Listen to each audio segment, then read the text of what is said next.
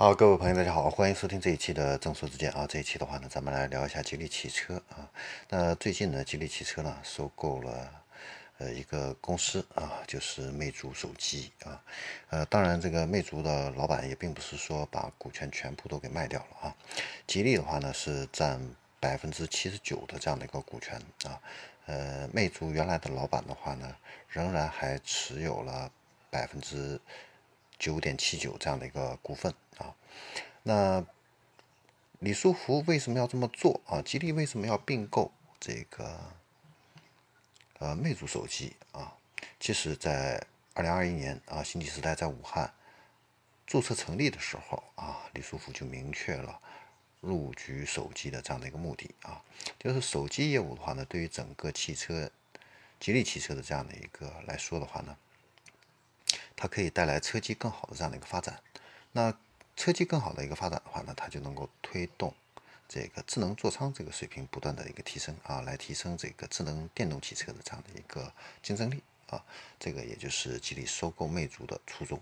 那我们也注意到啊，就是来自车智网的这样的一些对吉利汽车的一个投诉啊，尤其是极客的这个零零一啊这样的一个投诉，主要就是车机卡顿、系统升级失败。啊，车载互联故障等等这样的一些问题啊，那极客的话呢，是吉利投入了大量资源、寄予厚望的一个转型的一个新品牌啊，呃，高举高打啊，被冠以智能之名啊。然后吉利的话呢，也是把最好的资源、最先进的技术都给了它啊。但是这个车机问题确实是备受诟病啊，严重的这个卡顿和延迟啊，不光被这个首批车主抱怨啊，后续的几次 OTA 啊。也都没有能够很好的这样的一个去解决啊。那华为其实早就说过啊，就是 ICT 这样的一个技术不是车厂的这个强项啊。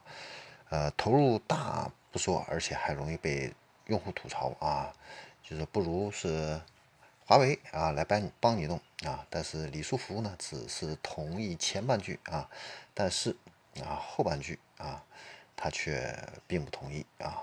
所以呢，这也就是。为什么吉利汽车要购买魅族啊？那魅族它的优势是什么啊？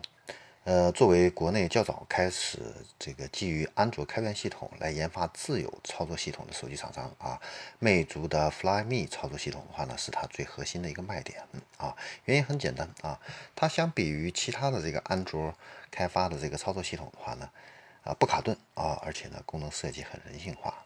啊，你比如说魅族，它有小窗模式，啊，M Back、3D Touch 等特色的这样的一个功能，还是蛮有口碑的啊。现在的话呢，这个它的 Flyme 第操作系统的话呢，已经是发展到了第九代，而且呢是零广告啊、零推广、零预装啊，被称为三零系统啊。呃，所以的话呢，呃，这一点的话呢，都是被消费者所喜爱的啊。所以说，魅族有的就是吉利需要的。那至于怎么去操作啊？那吉利汽车也不需要去探索什么新的模式啊，因为苹果已经给摸索出来了一条路啊，就是前一段时间苹果发布的最新的 CarPlay 啊。呃，那苹果的这个 CarPlay 的话呢，已经进行了一个全新的蜕变啊。呃，不论是仪表屏、娱乐系统，甚至车窗空空调这些功能键的话呢，都可以通过这个 CarPlay 啊来进行一个直接的一个控制啊。所以它已经不再是一个以前的这个车载投屏的一个应用啊，而是整个智能座舱这样的一个解决方案啊。那它给这个所有的主机厂的这样一个也指明了一条路啊，就是上层做 UI 交互，下层呢要做去做控制，中间的话呢就是核心的 OS 啊。这个的话呢，对于一个合格的手机厂商来说呢，都不是难事儿啊啊。但是呢，这个。这个的话呢，关键就是要取得汽车底层数据的一个权限啊。那对于苹果或者说是华为啊，它要去一个一个的去找厂商去谈判啊，去取得这个数据的一个权限啊。但是这个是一个很难的一个博弈的一个过程啊。那现在的话呢，魅族并入到这个呃吉利汽车的话呢，就不存在这个问题了。呃，所以的话呢，嗯。魅族的话呢，在吉利大的体系内的一个定位啊，就是非常明确了啊，就是呃星际时代和魅族的话呢，主要是定位于关于人的这方面的一个技术啊。另外一个科技公司的话呢，就是一加通。一加通的话呢，是它是专注于关注车的技术，也就是说智能汽车的一个集成的这方面的一个技术啊。呃，那魅族的话呢，被收购之后啊，就发布了微博啊，将和吉利旗下的这个领克打造全新的车载系统 Flyme On Car 啊。那这个。